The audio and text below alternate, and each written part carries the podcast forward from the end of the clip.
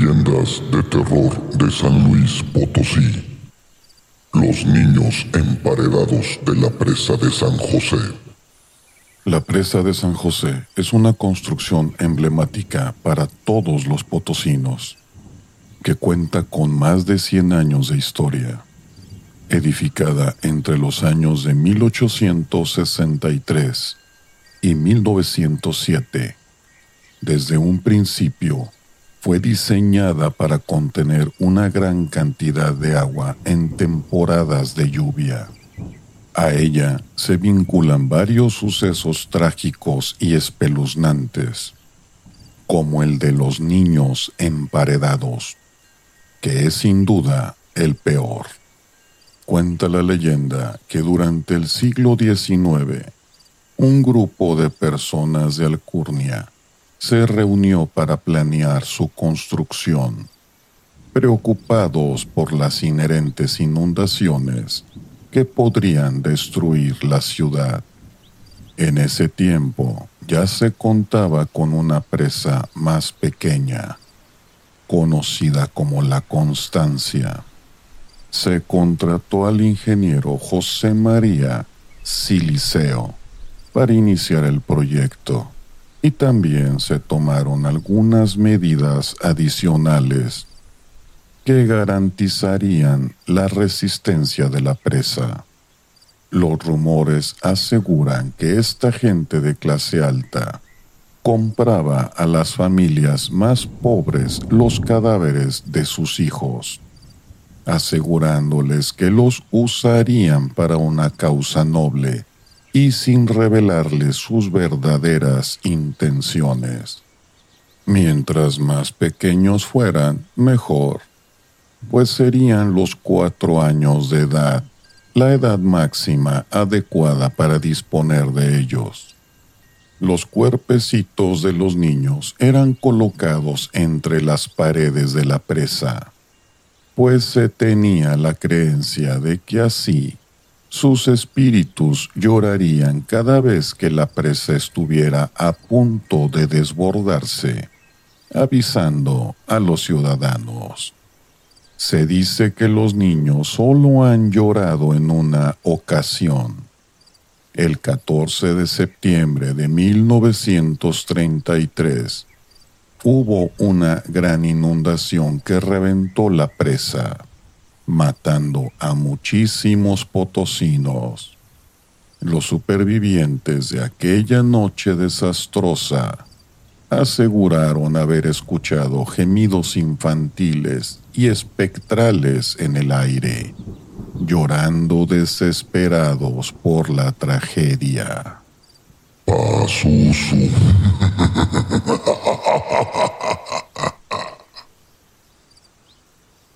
La mujer que vendió su alma al diablo.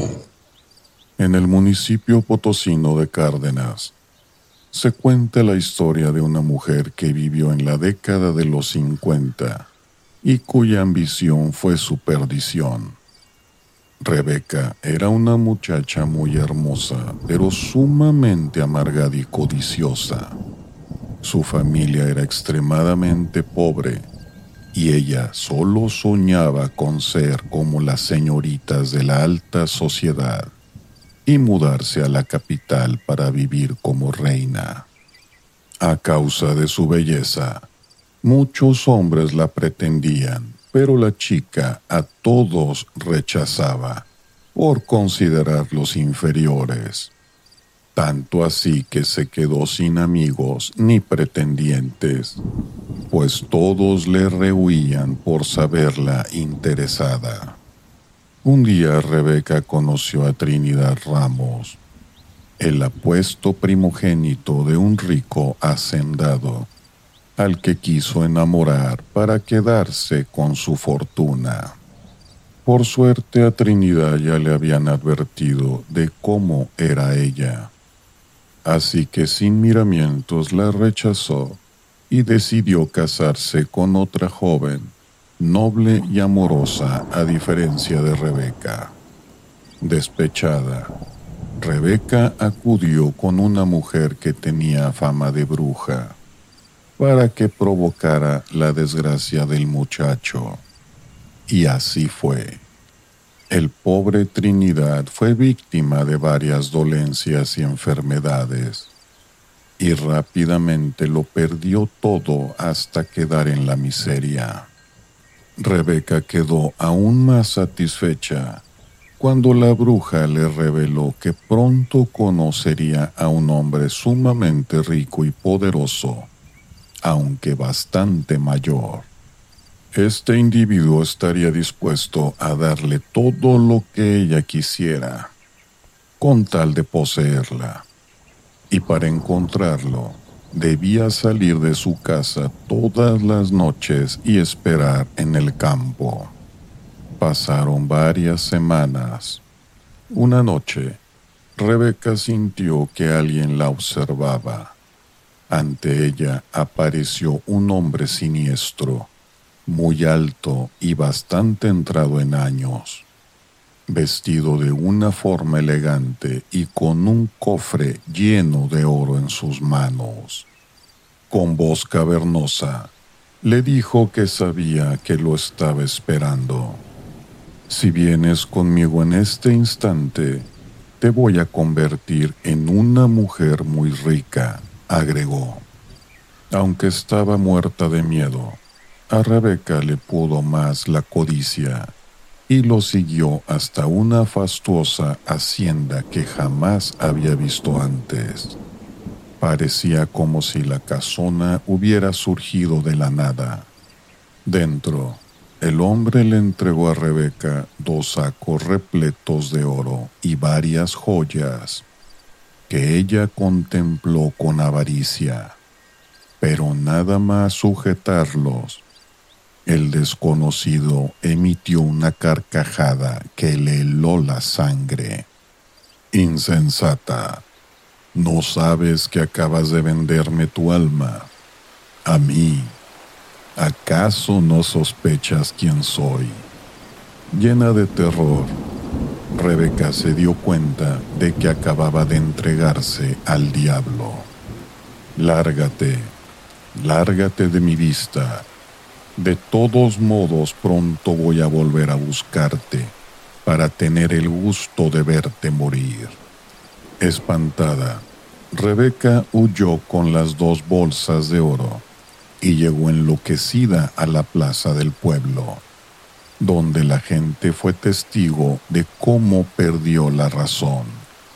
Gritaba desesperada que iba a arder para siempre en las llamas del infierno, y cuando abrió las bolsas, se puso histérica al ver que dentro no había más que cenizas y huesos. Tres días estuvo deambulando sin rumbo por las calles, hasta que al tercero cayó muerta de manera repentina.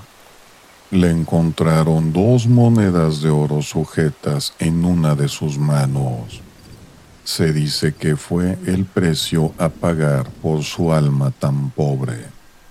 Desde entonces, la gente de Cárdenas cuenta que a veces por las noches se ve vagar a su fantasma.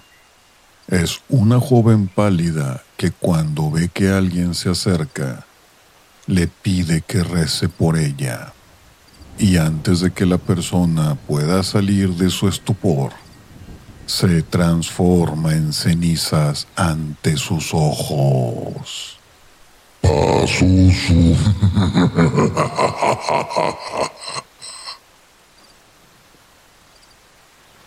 El tren de la muerte.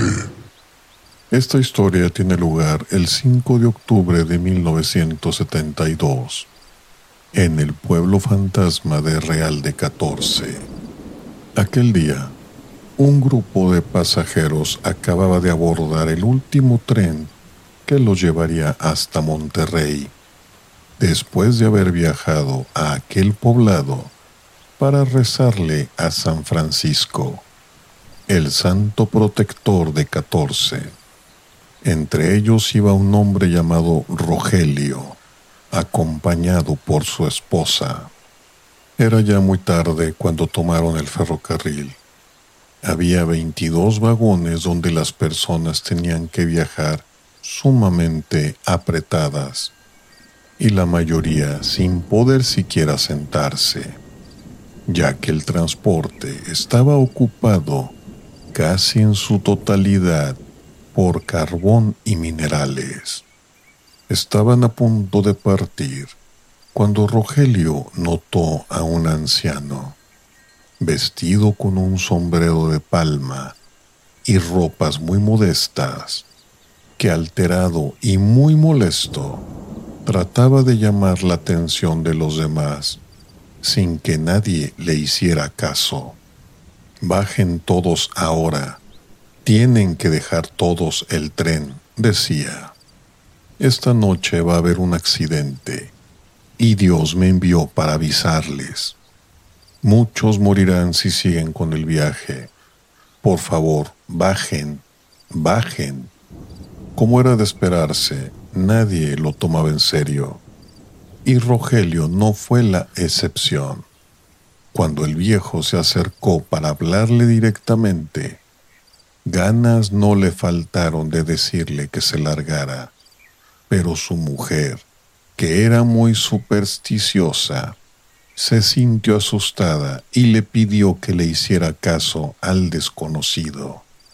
Bajarnos, bajarnos, pero si es el último tren que va a Monterrey, se quejó el hombre. Por favor, Rogelio, tengo un mal presentimiento. Sentí un escalofrío cuando ese sujeto se acercó a hablarnos. De mala gana, y ante la insistencia de su esposa, Rogelio accedió a que bajaran, junto con otros pocos pasajeros a los que el viejo había convencido. Lo curioso es que ahora no había rastro de él por ninguna parte. Esperaron en la estación con desánimo y sorprendentemente un nuevo tren apareció a las once, excepto que éste iba hacia la ciudad de San Luis Potosí.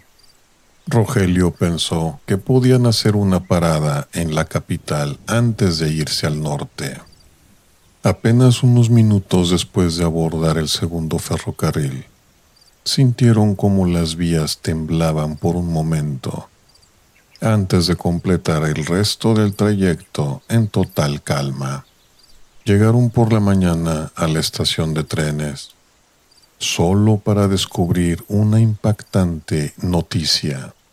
La noche anterior, el tren de Real de 14 se había descarrilado la mayoría de los pasajeros habían muerto por un choque o aplastados bajo los 22 vagones.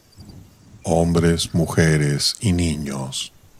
Quienes habían sobrevivido estaban gravemente heridos, al grado de que muchos tendrían que vivir con serias cicatrices o miembros amputados por el resto de sus vidas.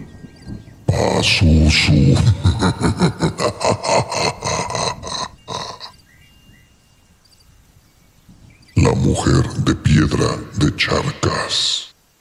Hay una piedra en el municipio de Charcas, San Luis Potosí, que llama la atención a la gente por su forma tan peculiar y escalofriante. Parece una mujer acurrucada en el suelo. Según la leyenda, se trata de una muchacha que vivió hace muchos años cerca del Coligante, lugar en el que ocurrieron los hechos. La joven era muy bonita, pero también muy altanera, y a causa de su carácter imprudente, no pensaba las cosas que decía. Aquel día hacía demasiado calor por lo que decidió salir a caminar usando un ligero vestido blanco. Pero mientras andaba, el sol era más insoportable y ella tenía prisa por llegar a su destino.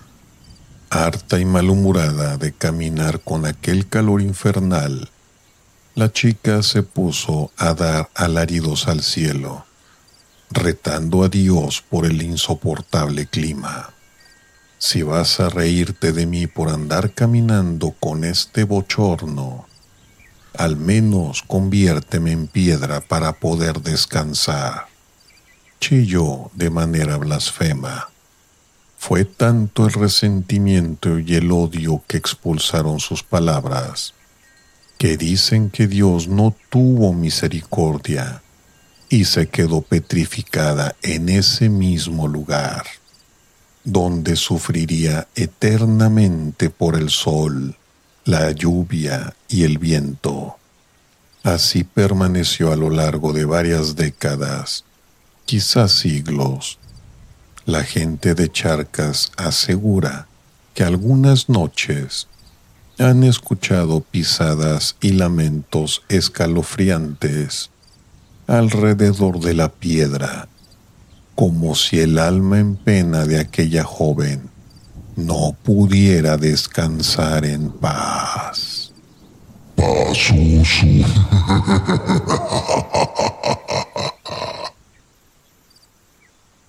El carretón de la muerte.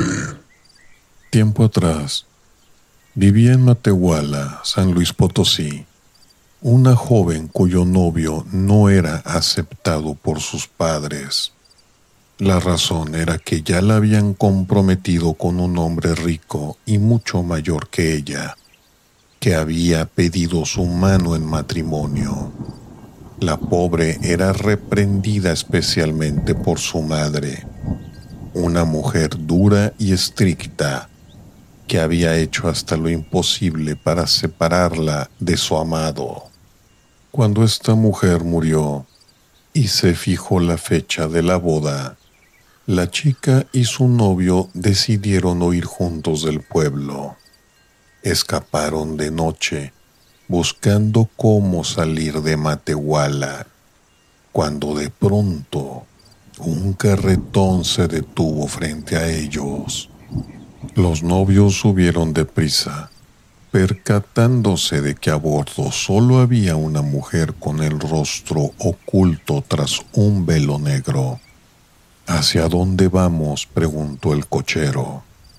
Usted siga, buen hombre, que ya le voy indicando por dónde, dijo el novio de la señorita.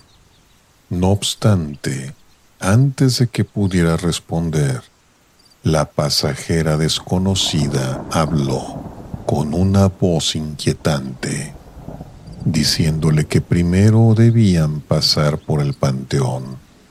Cuando se iba aproximando al cementerio, la muchacha se atrevió a echarle un vistazo a la mujer, percatándose con sorpresa de que había desaparecido del asiento. Miró por la ventana y vio que ya estaba entrando al camposanto.